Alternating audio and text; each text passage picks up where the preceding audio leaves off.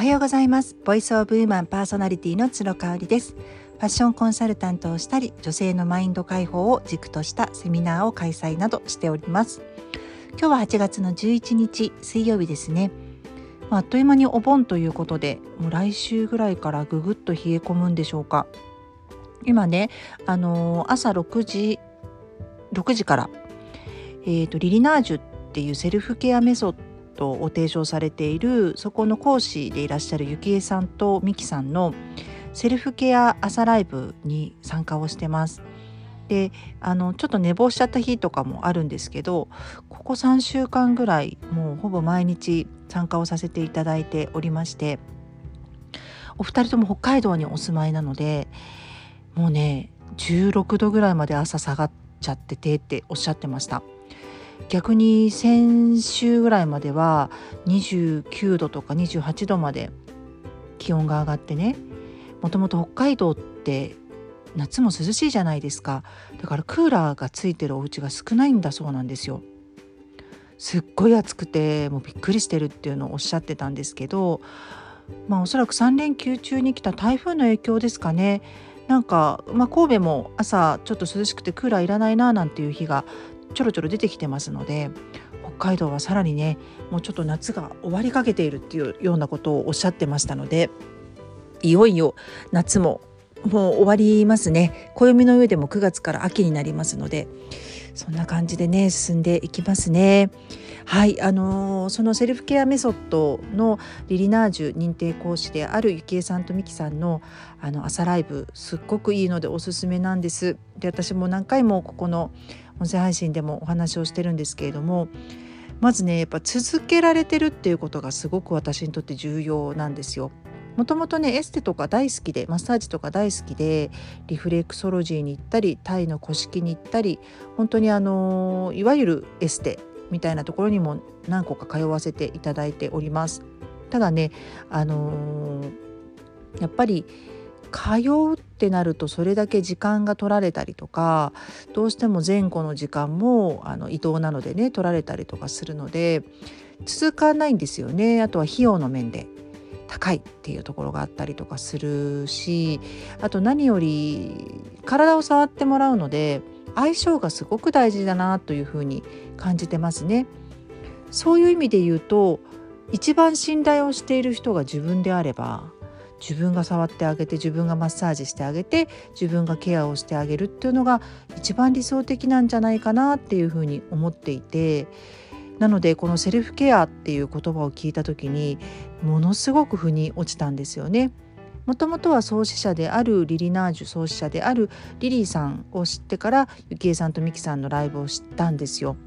1年やってますっていうのをリリーさんがあのシェアしてくださって私自身も朝ライブを2月から半年間ほぼ毎日続けているのですごいなと思って興味本位であの見させていただくようになったんですね。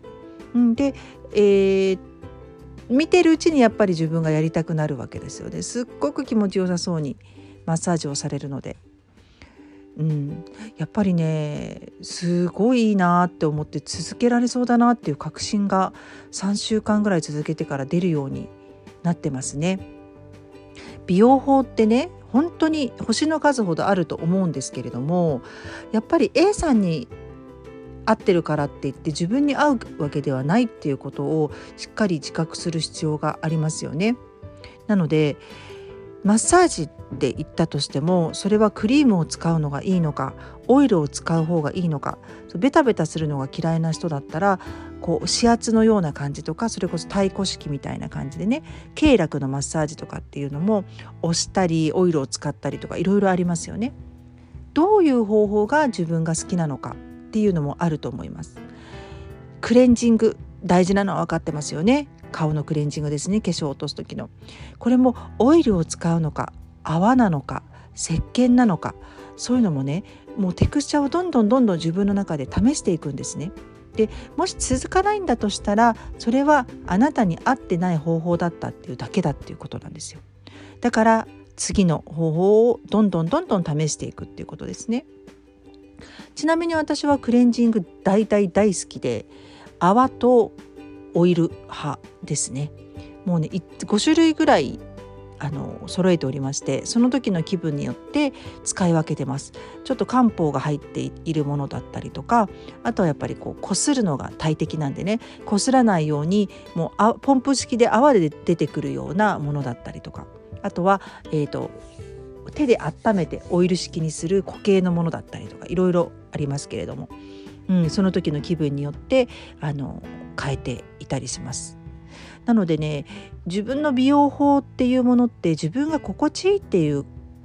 感じるところをいかに知ってるかで続けられるかどうかが決まってくると思います。もう美しさは続けること、うん、美しさの秘訣は続けることだっていうふうに私は思っております。だからあのー、